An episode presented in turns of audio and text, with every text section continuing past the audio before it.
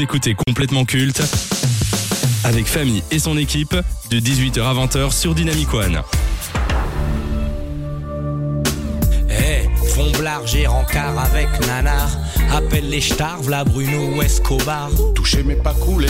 Merci de l'invitation. Sur ce, on est en sursis, n'oublie jamais d'où tu. Le 13 septembre dernier, Netflix s'est attaqué à une forte personnalité française avec l'une des séries les plus attendues de cette fin d'année.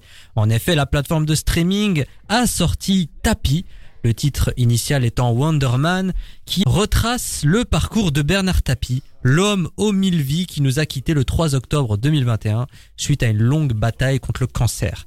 Dans Tapi, vous allez découvrir le destin unique et exceptionnel de l'ancien président de l'Olympique de Marseille qui a permis à l'équipe française de remporter la Ligue des Champions. De chanteur à businessman, de ministre à prisonnier, Bernard Tapie a tout connu. À travers ses réussites comme ses échecs, Wonder Man retrace le destin romanesque d'une personnalité publique hors du commun. C'est l'acteur Laurent Lafitte, pensionnaire de la comédie française, qui a prêté ses traits à l'ancien ministre et boss de Adidas. Il est accompagné par Joséphine Japy, Sarah Souko, Camille Chamou, Hakim Jimili, Alexandre Blasi et le seul et unique Fabrice Lucchini. À peine le projet annoncé en 2020, Tapi faisait déjà polémique auprès du principal intéressé Bernard Tapie qui n'avait pas donné son accord pour qu'une série retraçant sa vie voie le jour. Et ce malgré qu'elle soit produite par le fils de son ami Jacques Seguela. Son épouse Dominique Tapie s'est également opposée à cette mini-série jugeant que c'est leur fils Laurent Tapie qui aurait dû raconter cette histoire. Reste à savoir quel est le résultat. Et avant d'en parler, j'aimerais savoir qu'évoque pour vous Bernard Tapie? Avez-vous connu euh, cette personnalité de son vivant, Maxime? Euh, moi, je l'ai connu ben, en fin de carrière, hein, pour pas dire euh, en fin de vie. C'est quelqu'un qui a plus marqué les générations précédentes, mais je pense qu'on a tous entendu parler de lui. Il a même encore quand il était plus âgé, il arrive à faire polémique. Il y avait même des mèmes qu'on pouvait retrouver sur lui sur Instagram ou sur Facebook. Et c'est une personnalité personnellement que j'admire beaucoup parce qu'il a su s'émanciper sur plein de choses. Et comme Maxime l'a dit, c'est pas une personne qui a marqué notre génération, nous, mais euh, perso, je le connais euh, quand il a été directeur de l'OM. À jamais les premiers. Je suis Exactement. pas totalement d'accord, mais c'est pas grave. C'est pas le débat du jour.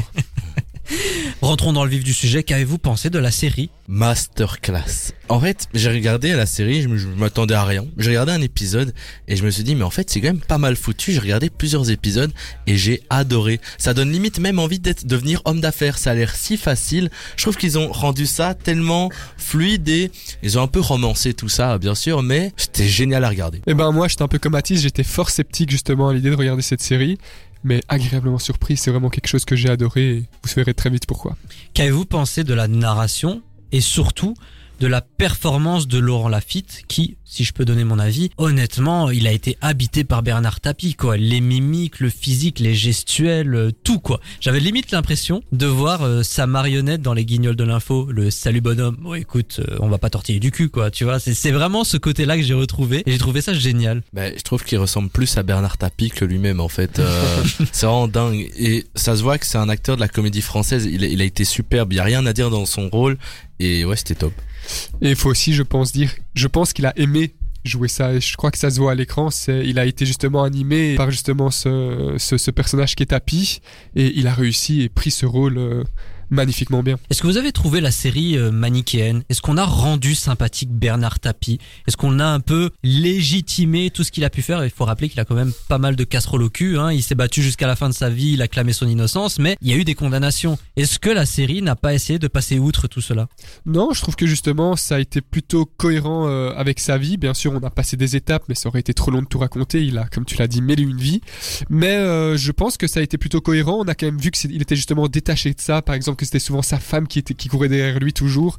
Et euh, donc, il y a ces, ces problèmes financiers qui, depuis le deuxième ou troisième épisode, justement, le suivent. Ouais, j'ai un peu le même avis que Maxime. Je trouve que ouais, on, a montré ses problèmes. Quand on, lui a même, on a même euh, parlé des, des procès qu'il a eu, etc. Donc euh, franchement, on peut pas reprocher ça à la série. Moi, il y a un truc qui m'a un peu dérangé dans cette série, c'est que on vous annonce dès le premier épisode que la série est inspirée de faits réels, qu'ils ont un peu fantasmé la réalité. Je pense que l'objectif du fils de Seguela n'était pas de raconter la vie euh, avec euh, tous les faits exacts, mais d'imaginer un peu qu'est-ce qui aurait pu se passer. Honnêtement, quand on connaît la vie de Bernard Tapie, ce n'était pas nécessaire de la fantasmer. Je pense qu'on aurait pu juste se contenter de raconter les faits réels parce que c'est juste déjà dément ce qui s'est passé dans la vraie vie. Vous ne trouvez pas ça dommage? Mais je pense que c'est un élément de com pur. Je sais qu'il y a des gens. C'est c'est une série grand public, donc ça, ça peut être regardé de 12 euh, à, à 70 ans pour ceux, pour ceux qui veulent le regarder. Donc c'est c'est- c'est un peu comme dans les films d'horreur, quand on dit que c'est inspiré de faits réels, ça marque directement les esprits. Tu dis, ah, mais ça m'intéresse. T'as envie de creuser, t'as envie de comprendre. Et c'est- pour moi, c'est légitime de le mettre. Ouais, j'ai- même avec Maxime de nouveau, c'est légitime parce que c'est une série qui doit plaire au grand public. Il faut pas oublier que c'est sur Netflix, c'est pas sur une autre plateforme. Donc euh, Netflix, ça touche quand même pas mal de gens. Et je pense qu'ils étaient obligés un peu de romancer tout ça pour euh, rendre le truc plus accessible. Alors il y a Laurent Tapie, euh, le fils du regretté euh, businessman, qui a déclaré que cette série aurait dû raconter la vie de Bernard Tapie telle qu'elle était. Je pense qu'il voulait la raconter sur grand écran ou, du moins à la télévision, mais bon, c'est ces gars-là qui a eu les droits. Et Bernard Tapie et toute sa famille s'étaient opposés à ce projet. Est-ce qu'il fallait les écouter ou c'est la liberté artistique? On a quand même le droit de parler de cette personnalité publique. Est-ce qu'il fallait prendre en compte la vie de la famille pour réaliser ce projet Alors, euh, mettre son veto si la famille n'est pas euh, d'accord, non, parce que je pense que Bernard Tapie, le papa, appartient à la famille, mais Bernard Tapie, le nom, appartient justement à la France. Après, peut-être demander quand même justement euh, et se faire aiguiller pendant le déroulement de la série, pendant le déroulement du script, aurait pu aurait pu être intéressant et respectueux envers la famille. C'est vrai que logiquement, ils auraient dû demander l'accord à la famille. Mais là, quand tu vois la finalité de la série et du succès que ça a, je pense que c'était un bon choix. Et puis je me dis, si Tapi était attaché au projet, ça aurait peut-être causé des soucis, ne fût-ce qu'en termes de, on va dire, d'honnêteté intellectuelle. Peut-être qu'il aurait retourné tout ce qui s'est passé à sa sauce, il se serait approprié l'affaire pour se faire passer euh, pour le grand gentil de l'histoire. D'ailleurs, c'est pas ce que vous avez ressenti en regardant la série. Tapi, c'est la victime, c'est euh, David contre Goliath, c'est le type contre le système. Euh, non, je trouve pas. Tu vois qu'il s'oppose au système, qu'il est justement euh, à l'encontre de ce que de ce que valent parfois justement les valeurs françaises, les valeurs juridiques françaises. Mais euh, non, je trouve que on le fait pas passer pour euh, surtout dans la dernière scène hein, quand tu vois que c'est 25 minutes euh, en tête à tête avec euh, le procureur du roi là si je dis pas de Ah oui, bêtises. oui, oui. C'est une scène prenante et tu vois qu'on l'accuse avec la lumière justement qui tape pour montrer l'antagoniste là le, le, le procureur. Pour moi, le tournant, c'est vraiment quand le procureur lui dit Eh, Je vous ai pas dit de partir, vous vous asseyez, c'est moi qui décide quand cet entretien est, terminé. C'est puissant, mais donc tu vois qu'il est, il est, il est, allez, il est face à ses faits. Donc c'est non. Moi, je trouve que c'est contrasté parce que quand même, on, on voit et on, on le remarque que Tapi sait manipuler les gens et qu'il sait, il sait ce qu'il fait. Est-il parti avec une bonne image, Bernard Tapie Ça dépend pour qui. Je pense qu'il y a de nombreux journalistes qui ne l'aiment pas, il y a de nombreux journalistes qui ont voulu justement euh, le descendre dans les médias, mais je pense qu'aux yeux des Français, c'est une personne qui a réussi et que pour beaucoup de Français, parfois ça dérange de réussir, mais qu'il est admiré par beaucoup. Maxime a tout dit. Merci beaucoup, Mathis, pour cette réaction. Vous recommandez Tapie à nos auditeurs? Oui, clairement, foncez, allez le voir. Ça, ça raconte bien et c'est divertissant. Mathis a tout dit. Merci beaucoup, Mathis, pour cette intervention très utile. Tapis, disponible sur Netflix. Et il faut quand même souligner que c'est une production française. Pour une fois qu'on a des séries françaises qui arrivent à attirer le grand public, il faut le mentionner. C'est disponible sur la plateforme aux plus de 200 millions d'abonnés, avec Laurent Lafitte dans le rôle principal. Faites-vous votre propre avis. En tout cas, nous, on a bien apprécié cette fiction inspirée de faits réels. Ça fait 15 ans que j'ai raison, et ça fait 15 ans que ça vous emmerde que j'ai raison, parce que depuis le débat, depuis le départ, vous avez estimé que je vais avoir tort. Bon. Voilà. Alors c'est, il faudra vous y faire, vous mourrez avec ça. J'ai gagné 45, plus un peu plus encore. Et vous en êtes Et content. plus ça vous emmerde, plus ça me fait plaisir. Prenez vos pilules de pas d'amalgame, car complètement culte prend le contrôle jusqu'à 20h sur Dynamic One.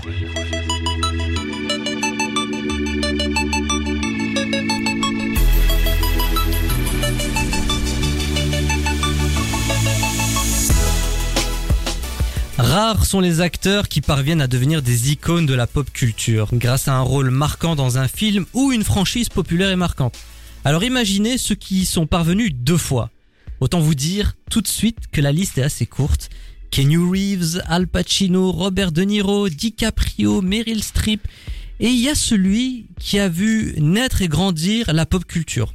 Au cours de sa riche et grande carrière, Harrison Ford a eu la chance d'incarner deux rôles importants dans deux sagas qui sont à l'origine du nouvel Hollywood et du blockbuster. D'un côté, on a Star Wars, une petite licence sans prétention qu'on ne présente plus et créée par George Lucas. Au cours de la trilogie d'origine et de l'épisode Le réveil de la force, Harrison Ford a incarné Han Solo, un contrebandier, pilote et ancien élève officier impérial qui prête main forte à Luke Skywalker, Leia et Chewie pour combattre le côté obscur. En plus de l'impact et du succès planétaire de la saga, le personnage a permis à Harrison Ford de démarrer sa carrière tout en se faisant connaître du grand public.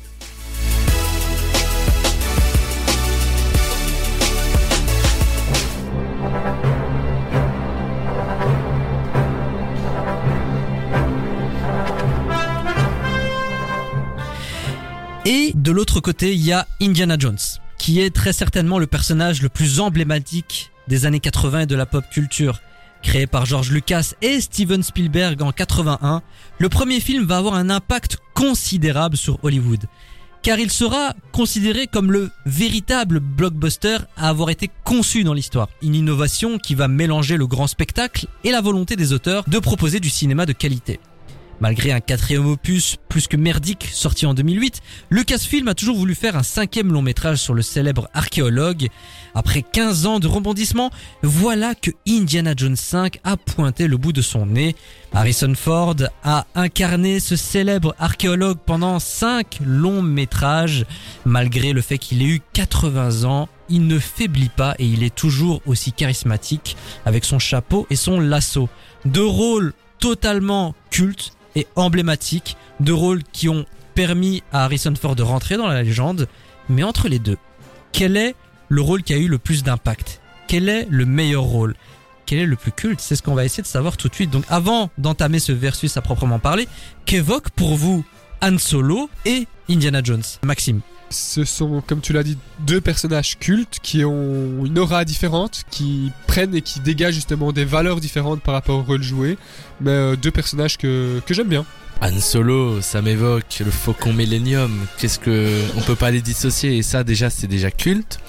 Et puis ensuite Indiana Jones, le symbole comme t'as dit de toute une génération et Indiana Jones c'est vraiment l'aventurier par excellence qui te fait rêver. On va s'arrêter un peu sur Han Solo. Qu'est-ce qu'il représente pour vous dans l'univers Star Wars? Est-ce qu'il est important ou est-ce qu'il passe en second plan face à des Dark Vador, des Luke Skywalker, des Leia, voire même Chewbacca Euh, Chewbacca, je le mettrais peut-être pas devant, même avec tout le respect que j'ai euh, pour ce bel ours en peluche. Mais euh, non, il passe quand même derrière tout. C'est justement pour ça que je te donnerai ma préférence après. Mais quand on parle, quand on pense Star Wars, quand, quand, quand on évoque Star Wars, on évoque Maître Yoda, on évoque Dark Vador, des rôles qui ont plus marqué, je pense, les esprits que Han Solo. Han Solo a quand même un rôle important dans Star Wars, mais comme Maxime l'a dit, il n'est pas non plus à l'avant-plan. C'est un personnage secondaire, mais je dirais le personnage secondaire le plus principal. Rentrons dans le vif du sujet. Quel est le personnage que vous préférez? Ça, c'est la partie subjective. Ben, je préfère Han Solo parce que je suis tout simplement plus attaché au, à Star Wars que à Indiana Jones. J'en ai vu deux trois euh, sur les cinq films qui, euh, je parle d'Indiana Jones. Là, j'ai vu deux trois films d'Indiana Jones, mais c'est pas quelque chose qui m'a transporté, c'est pas quelque chose qui m'a impacté. Je préfère donc Han Solo. Han Solo, comme à peu près Maxime, Star Wars c'est vraiment le film qui me parle que Indiana Jones. Ok, je connais, mais c'est pas la chose qui m'a bercé dans mon enfance, et pas la chose qui m'a marqué. Ouais, c'est très étonnant ça, parce que moi, pour le coup, je préfère Indiana Jones pour la simple et unique raison que Harrison Ford a plus de temps pour s'exprimer. Là, on a vraiment euh, l'occasion de voir l'acteur, quoi, de voir un projet qui repose sur lui. Ce qui n'était pas le cas avec Star Wars. Star Wars, en réalité, on peut dire ce qu'on veut. Oui, les personnages sont importants, mais je pense que l'univers, l'aura qu'il y a autour, prend le dessus. Alors que Indiana Jones, vous retirez Harrison Ford, il n'y a plus de film. Donc, d'un point de vue artistique, Indiana Jones est selon moi loin devant, mais objectivement, selon vous, qui est le meilleur? Pour moi, il y a une question très simple à se poser, c'est tu parles de Star Wars, tu penses qu'à qui? Tu parles d'Indiana Jones, tu penses à qui? Quand tu parles Star Wars, il y en a plusieurs. Quand tu parles Indiana Jones, il y en a qu'un. Donc c'est son rôle est beaucoup plus beaucoup plus culte. Indiana Jones.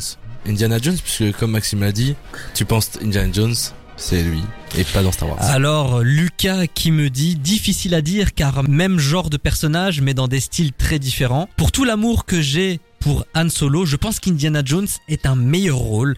Qui n'a jamais rêvé de partir à l'aventure pour combattre des nazis après avoir vu le film? Ça c'est pas faux.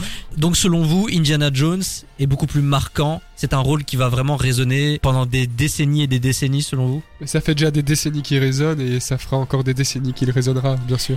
Et euh, Han Solo au final, est-ce qu'il aura laissé une trace? Ah oui, oui, clairement. Han Solo, c'est un personnage emblématique et je pense que tout le monde s'est attaché à lui dans Star Wars. Et même, on peut, tu peux pas le dissocier du Faucon Millennium, comme j'ai déjà dit avant, et de Chewbacca. C'est un duo quand même un peu icône. Je lui en veux juste sur une chose, c'est qu'il a pécho la princesse Léa et pas moi. Donc ça c'est un peu compliqué. J'ai une. Toi tu les veux toutes, hein, j'ai remarqué Non, depuis le début de cette saison. Oh, les problèmes pour Maxime. oui mais quand on pense à Harrison Ford, c'est lequel qui vient le premier? Han Solo. C'est. Bah là je suis pas d'accord. Pour moi Harrison Ford égale Indiana Jones. Déjà parce qu'il y a eu cinq films sur lui Oui, c'est. je- et c'est autour de lui. Solo. Mais t'as dit Han Solo. Ah oui, non, non, pas du tout, pas du tout, pardon. euh, C'est hyper contradictoire avec ce que je de dire. Indiana Jones sans aucun débat. Mais je pense clairement que c'est une histoire aussi de génération. Par exemple, euh, la génération euh, avant nous, où genre les gens qui ont 40 ans vont, quand ils vont penser à Harrison Ford, ils vont penser à Indiana Jones. Alors que notre génération, qui est dans la vingtaine, on n'a pas vraiment grandi avec Indiana Jones. Du coup, on va plus penser à Harrison Ford en tant, en tant que Han Solo. Oui mais t'as pas vraiment grandi avec la saga Star Wars Ouais, non ce que je veux plus. dire.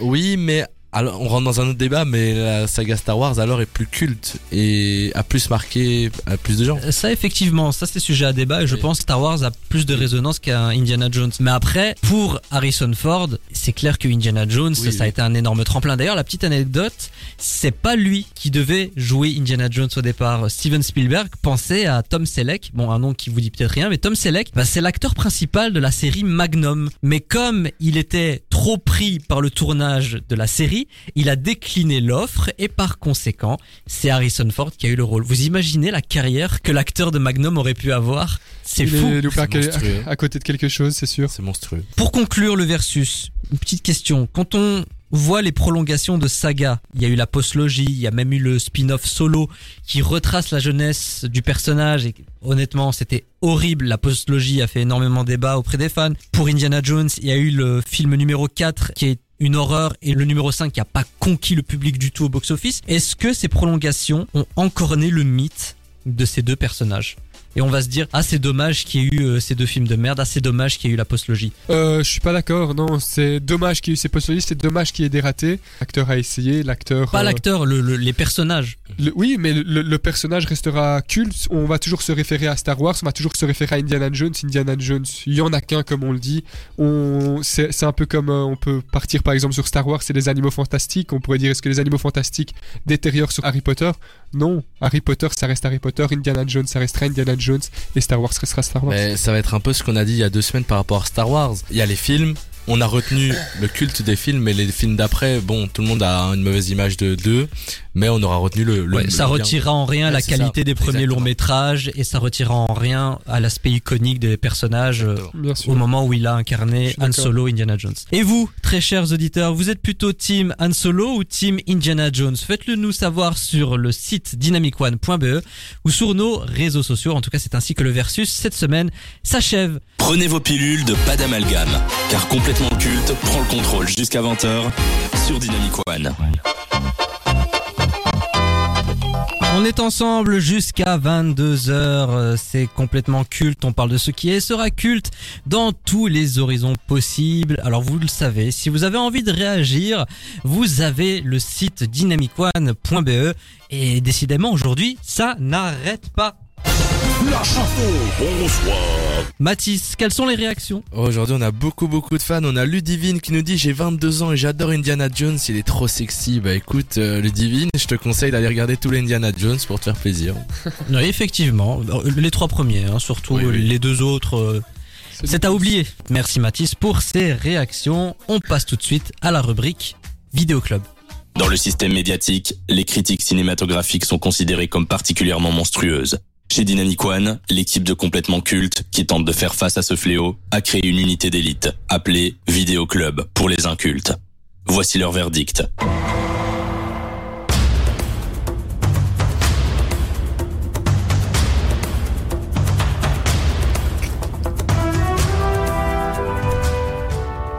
Ça y est, Après dix ans de discussions et de chantiers, l'adaptation de la célèbre euh, saga vidéoludique d'aventure est enfin sortie. Sera-t-elle à la hauteur? Est-ce qu'elle respectera l'œuvre originale? Ne mettons pas trop d'espoir sur ce blockbuster. Ça reste une production américaine qui ne semble pas avoir de volonté artistique bien précise. L'objectif est juste de remplir ses fonctions de film popcorn, c'est-à-dire passer un bon moment sympa pour oublier le long métrage dans la semaine. Réalisé par Robin Fleischer, à qui on doit Bienvenue à Zombieland et le premier Venom, Uncharted raconte l'histoire du jeune et intrépide Nathan Drake et de son partenaire à l'humour vif et piquant Victor Sully Sullivan. Lors de leur première chasse au trésor, dans cette épopée d'action et d'aventure à travers le globe, les deux personnages partent à la recherche périlleuse du plus grand trésor du monde, rien que ça, tout en suivant des indices qui pourraient mener au frère de Nathan disparu depuis longtemps. Au casting, on retrouve Tom Holland dans le rôle du jeune aventurier, Mark Wahlberg dans la peau de Sully, Sophia Taylor Ali, Tati Gabriel et Antonio Banderas qui incarne le méchant Santiago Mancada.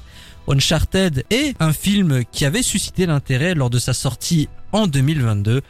Donc, euh, avant de parler du film en lui-même, qu'évoque pour vous Uncharted? Est-ce que vous avez joué au jeu Est-ce que vous en avez entendu parler, Maxime? Moi, j'ai joué un petit peu sur euh, PlayStation 3 quand j'étais plus petit. Après, je n'avais pas payé tous les droits ou quelque chose comme ça, donc ça veut dire que je pouvais pas aller très loin dans le jeu. Ah, c'était une démo. Ouais, bah, ah, bah voilà, c'était la Hesse, comme on dit chez nous. euh, donc voilà, euh, oui, c'est quelque chose qui m'évo- qui, qui m'inspire parce que, parce que je connais de nom Uncharted et j'ai vu le film et je vous donnerai mon avis tout de suite. Comme tout le monde, ça évoque le jeu vidéo, euh, les fameuses scènes avec des avions, euh, avec la PlayStation, les après-midi avec des copains quand t'es jeune. Voilà ce que m'évoque Uncharted. Avant de vous demander ce que vous avez pensé du long métrage, j'ai retrouvé une critique que j'avais écrite dans le passé au moment où j'avais vu le film en salle. Les jeux vidéo sur grand écran, ça n'a jamais été la folie, pour ne pas dire une catastrophe. Et dans le cas des adaptations des aventures de Nathan Drake, je dois admettre que c'est correct. C'est ni exceptionnel, ni catastrophique, c'est ok. On passe plutôt un beau moment devant. Les scènes d'action sont de bonne facture. Tom Holland et Mark Wahlberg font le job, bien qu'ils soient une caricature d'eux-mêmes. Mais si vous avez joué à tous les opus, surtout le quatrième, vous n'allez pas voir grand chose de neuf, car la plupart des scènes sont tirées des jeux Uncharted. Pas sûr de m'en rappeler dans les mois à venir, et je vous confirme que j'en ai plus aucun souvenir là. Mais sur le moment, c'est un divertissement sympa. Ce blockbuster n'avait aucune autre ambition que celle-ci, alors j'en conclus que c'est une mission accomplie pour Sony. Si vous êtes un gamer et que vous deviez choisir, contentez-vous de la saga sur console. Maxime.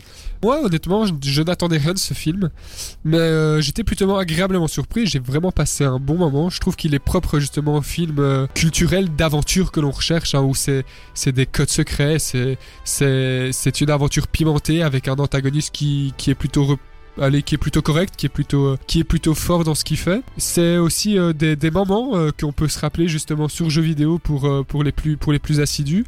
Et donc, j'ai bien aimé le film. Eh bien, tout à l'heure, euh, avant de commencer l'émission, on avait parlé d'Uncharted et je vous avais dit ça m'évoque rien, etc. Et puis j'ai réfléchi et je me suis dit, mais en fait, ce film, je l'ai vu au cinéma et je n'en ai aucun souvenir à part une scène. Donc, mon Après- avis, si je pense, si je me rappelle pas, c'est que c'était pas un film fameux. C'est assez révélateur. Donc euh, c'est un film popcorn quoi, c'est pour le moment. C'est euh, ça. oui. C'est pour un bon moment passé en famille, un bon moment avec sa copine. Si on veut faire des petits bisous entre deux scènes, c'est c'est très sympathique. Vous avez pensé quoi du duo Tom Holland Mark Wahlberg? Est-ce que ça matche bien Euh, mais moi, c'est surtout Tom Holland. Je trouve qu'il se démarque plus. Euh, c'est ben déjà, il est plus mis en avant, mais euh, il dégage, euh, il dégage un esprit aventurier qui est propre justement au personnage incarné dans les jeux vidéo. Donc le duo sympathique, mais je trouve que Tom Holland en ressort un peu plus vainqueur. Vous trouvez pas que que ce soit Tom Holland ou Mark Wahlberg, c'est un peu devenu des caricatures d'eux-mêmes dans le sens où ils font ce qu'ils savent faire? Parce que quand j'ai vu Tom Holland dans Uncharted, j'avais l'impression de voir Peter Parker. Si, Et Mark Wahlberg, bah Mark Wahlberg, il joue tout le temps la même chose depuis des années, quoi. Donc euh, je trouve ça un peu dommage. je suis euh. d'accord avec toi. Je trouve que Tom Holland, il sort pas de sa zone de confort et quand tu le vois dans un film, t'as tout le temps l'image de Spider-Man. Et tu peux pas finalement l'associer à un autre personnage, ce qui est un peu dommage. C'est ce que j'allais dire. Est-ce que c'est pas justement le problème en fait euh, des, des, des personnages cultes à l'image justement de Spider-Man? Ou euh, je peux reprendre l'exemple que j'avais pris tout à l'heure d'Harry Potter. Si maintenant Daniel Radcliffe va jouer un autre jeu, on va dire ah c'est l'acteur d'Harry Potter. Là dans Uncharted on se dit ah c'est l'acteur de Spider-Man donc automatiquement ça a déjà joué sur nos esprits. Parlons un peu de Tom Holland qui À l'époque, il y avait une énorme hype. Le film est sorti quelques mois après Spider-Man No Way Home. On sent quand même que c'était l'acteur du moment. Il fallait vraiment capitaliser sur sa popularité, sur son influence. Vous trouvez pas que le soufflet, il est un peu retombé là depuis? Que euh, on s'en fout un peu, Tom Holland? Si, euh, clairement, c'est un peu retombé la hype autour de Tom Holland, mais je pense qu'on peut pas lui enlever ce qu'il a fait. Et qu'est-ce que t'as rajouté, Maxime? Ben, de toute façon, je pense que dans toutes les carrières, il y a des moments de creux. Il y a des moments, peut-être, c'est aussi une volonté de lui-même, un peu de s'écarter euh, pour l'instant du cinéma, de, de vouloir euh, chiller avec sa famille, de, de vouloir passer des bons moments. Mais je, je, je n'ai aucun doute sur le fait qu'il reviendra en force parce que c'est une personne déjà un peu culte. Hein, Il faut pas Tom oublier qu'il est très très jeune aussi, Tom Holland. hein. C'est ça, il oui. a toute sa vie. de sa jeunesse, il, est- il a déjà marqué un peu les Ah esprits. mais hein. Spider-Man, euh, il a pas fait Ah ouais, il hein. a, il a presque mis euh, l'acteur originel de Spider-Man sur le banc, bien que pour moi, ça fait débat, mais On sent quand même qu'il y a un manque d'inspiration dans le film, qui se contentait de reprendre les plus grosses scènes des jeux vidéo. Donc, en réalité, c'est pas un film qui s'adresse aux gamers, aux gens qui connaissent vraiment Uncharted, mais plutôt pour les gens qui ne sont pas familiers de cet univers. Je trouve ça dommage. Parce qu'en réalité, si on fait abstraction du côté Uncharted, Nathan Drake et euh, PlayStation, Uncharted, bah, c'est un peu le Indiana Jones du pauvre, je trouve, en termes d'action, en termes d'inventivité. C'est assez plat. Ils ont réussi à attirer les gens grâce à la marque Uncharted et ne rien en faire, moi je trouve ça vraiment dommage quoi. Mais je suis d'accord avec toi partiellement, mais justement, quand tu dis qu'ils reprennent juste les, fi- les, les, les, les séquences des jeux vidéo, est-ce que c'est justement pas pour appeler et susciter euh, le public ou tu- Mais dans ce que tu dis, je suis pas d'accord parce que là, j'ai l'impression, c'est une reprise d'un jeu vidéo. Ils ont appelé Tom Holland. J'ai l'impression que c'est plus pour faire de la thune et rien d'autre. Ah mais clairement, Oui. euh, clairement, ils ont fait ce film clairement pour l'argent et ça se ressent. Quand tu passes 10 ans pour rechercher un réalisateur, des financements et un acteur pour interpréter Nathan Drake, faut pas s'attendre à des miracles non plus. Après, c'est un divertissement très honnête, mais je ne trouve pas que ça rend justice à la qualité de la saga Uncharted sur console, sur PlayStation. Après, ce n'est que mon avis. Et d'ailleurs, il y a un truc que je regrette énormément. C'est la bande-annonce qui dévoile toutes les bonnes scènes du film. Je comprends l'idée d'attirer les gens. Venez voir notre film, vous allez voir, vous allez passer un bon moment. Mais si toutes les bonnes scènes se retrouvent dans la bande-annonce, bah c'est chiant parce que tu restes devant le film et tu te dis, bah en fait tout ce qui était bien, je l'ai déjà vu. Mais tu sais que ça que j'ai l'impression que c'est un fléau de ces dernières années. Je sais pas si vous avez remarqué, mais dans les gros films qui sortent, les bandes d'annonces, elles ont tendance à tout dévoiler. Et tu t'as même plus envie d'aller voir déjà, t'as 4-5 bandes annonces pour le même film. C'est qui vont sortir trop. sur un laps de temps de 6 mois. Le marketing de façon générale pour les longs métrages, c'est c'est une catastrophe.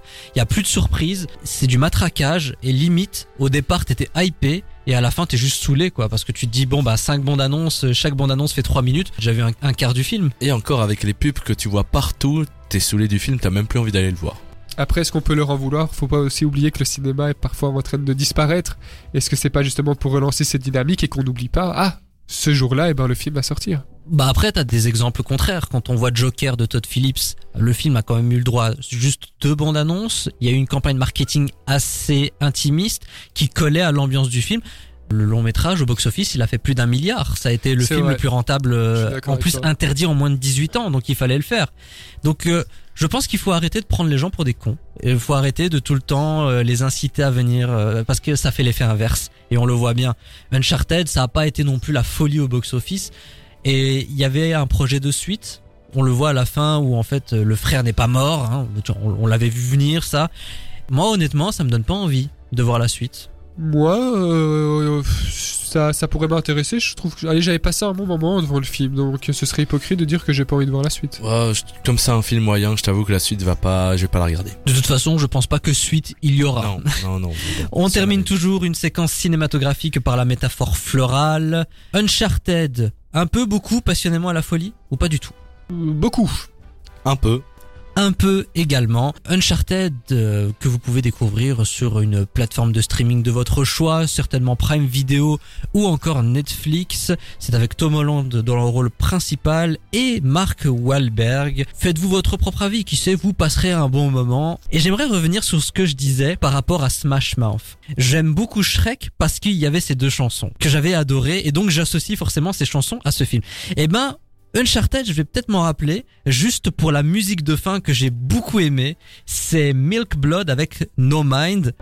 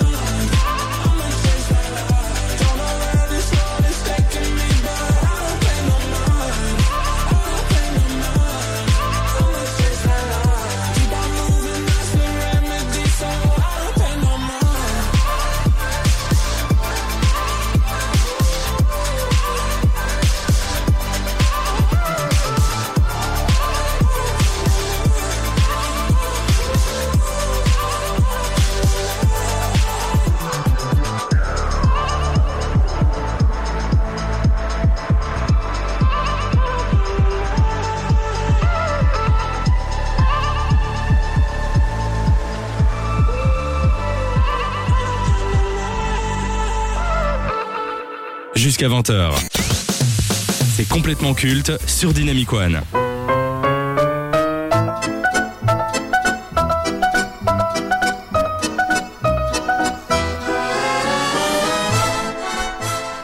En voilà une personnalité qui ne laisse personne indifférent. Dans le cinéma français, on ne peut pas faire plus clivant. À ses débuts, il était considéré comme le cinéaste le plus en vogue.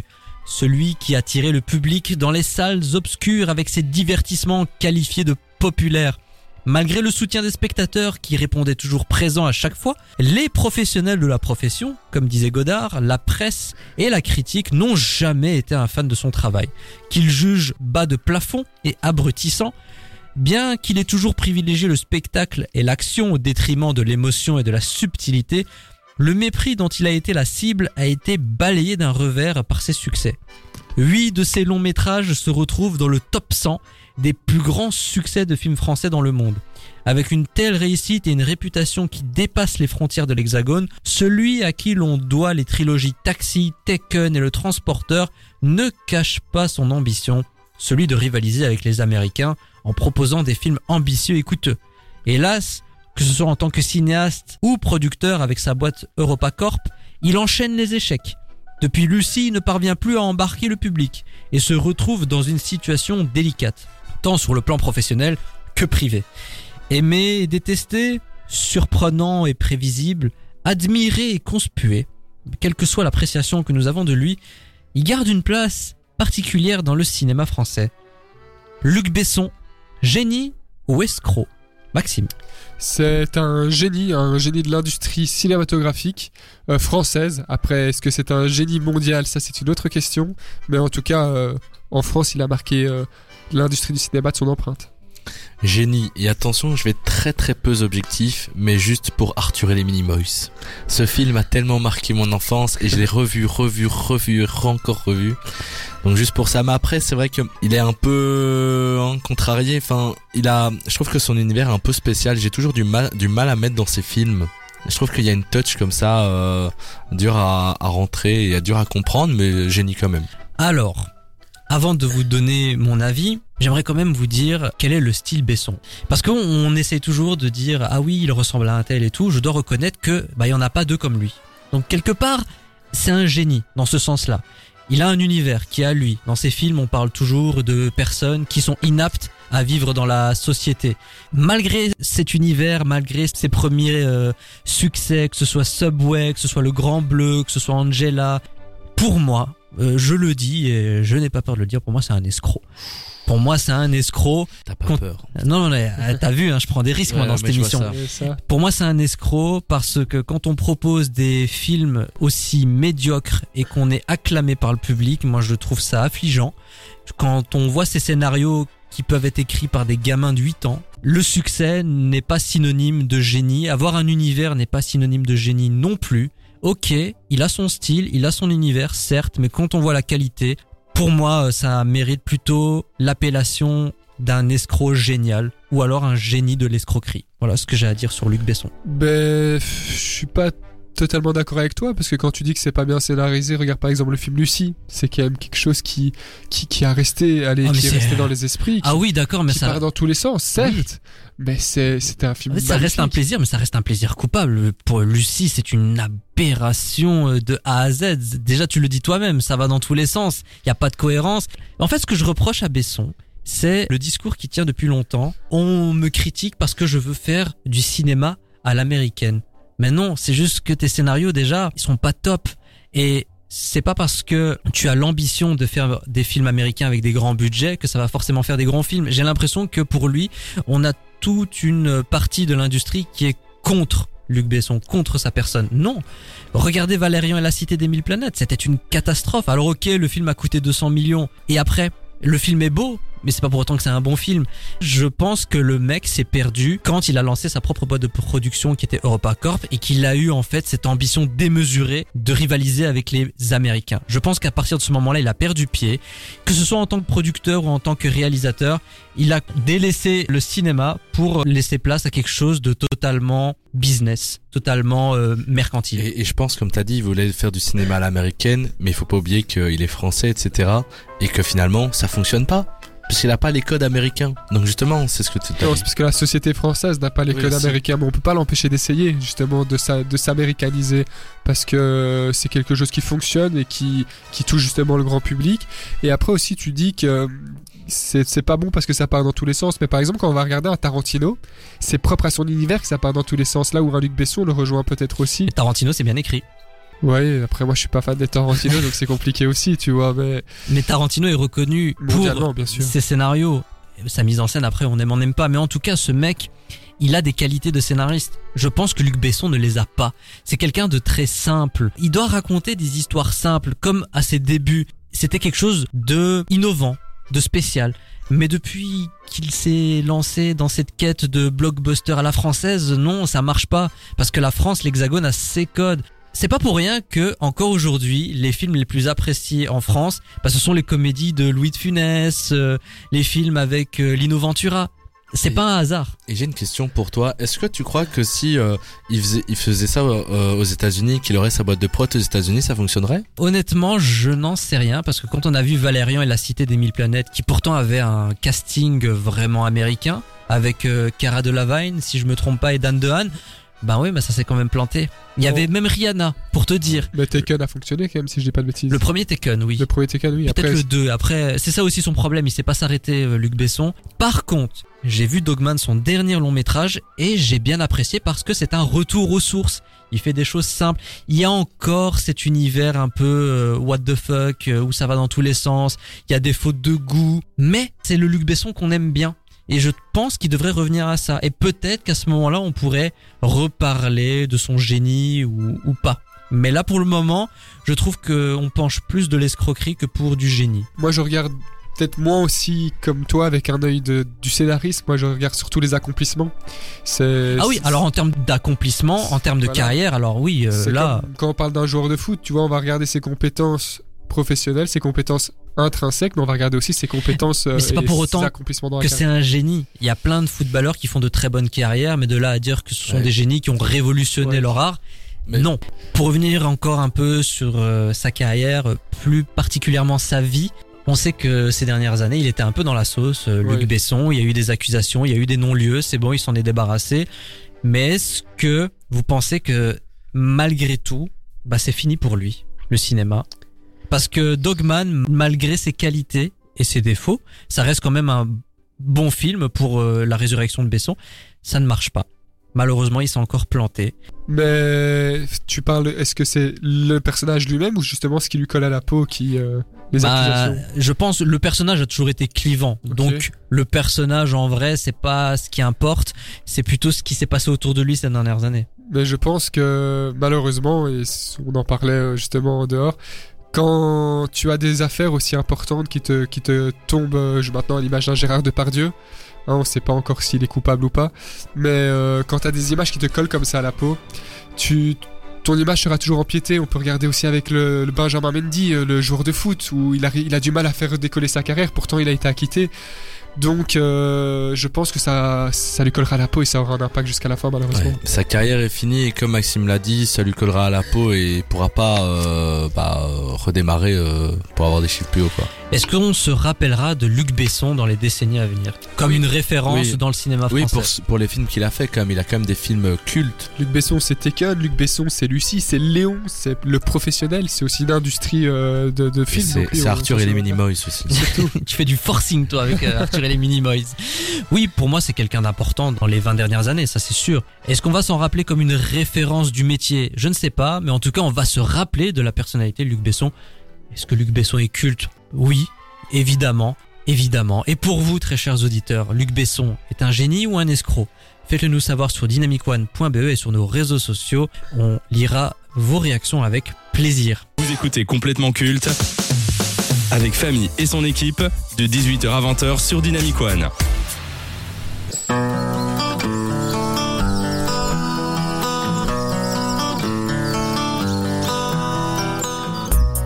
Malgré les difficultés le mépris des studios, ils n'ont rien lâché et sont parvenus à leur fin. Après 148 jours de contestation et de lutte, la grève des scénaristes est officiellement terminée à Hollywood. Un accord a été trouvé entre le syndicat des scénaristes, la WGA et les représentants des studios suite à des négociations qui se sont étalées sur 5 jours.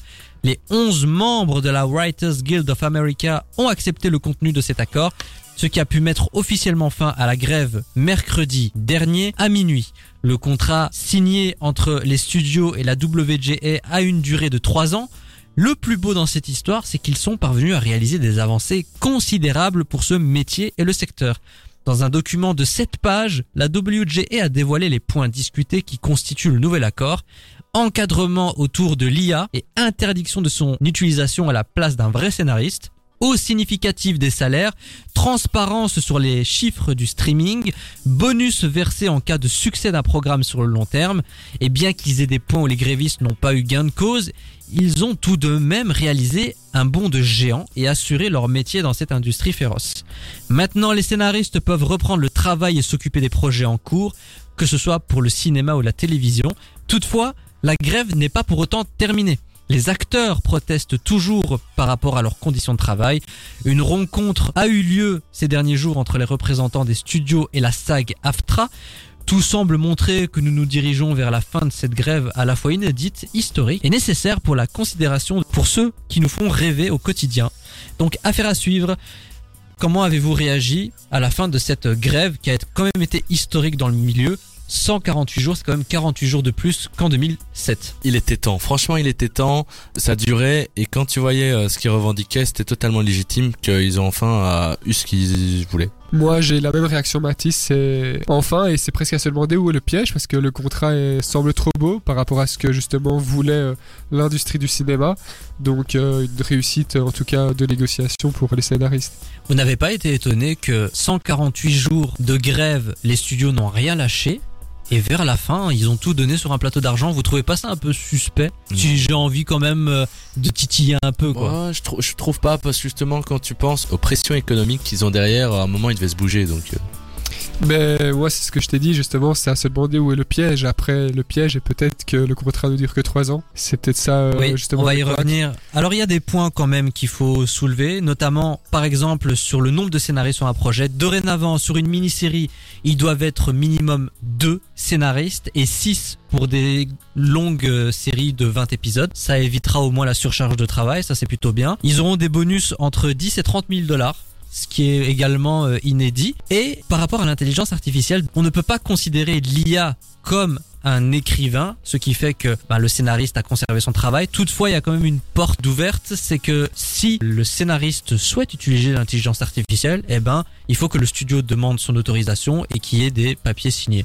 Bon, il y a toujours une petite ambiguïté par rapport à l'IA. On sent qu'il ne lâche pas l'affaire par rapport à ça. Et il y a également un autre point. Le contrat ne dure que trois ans. Est-ce qu'il faut s'attendre à une énième grève dans trois ans?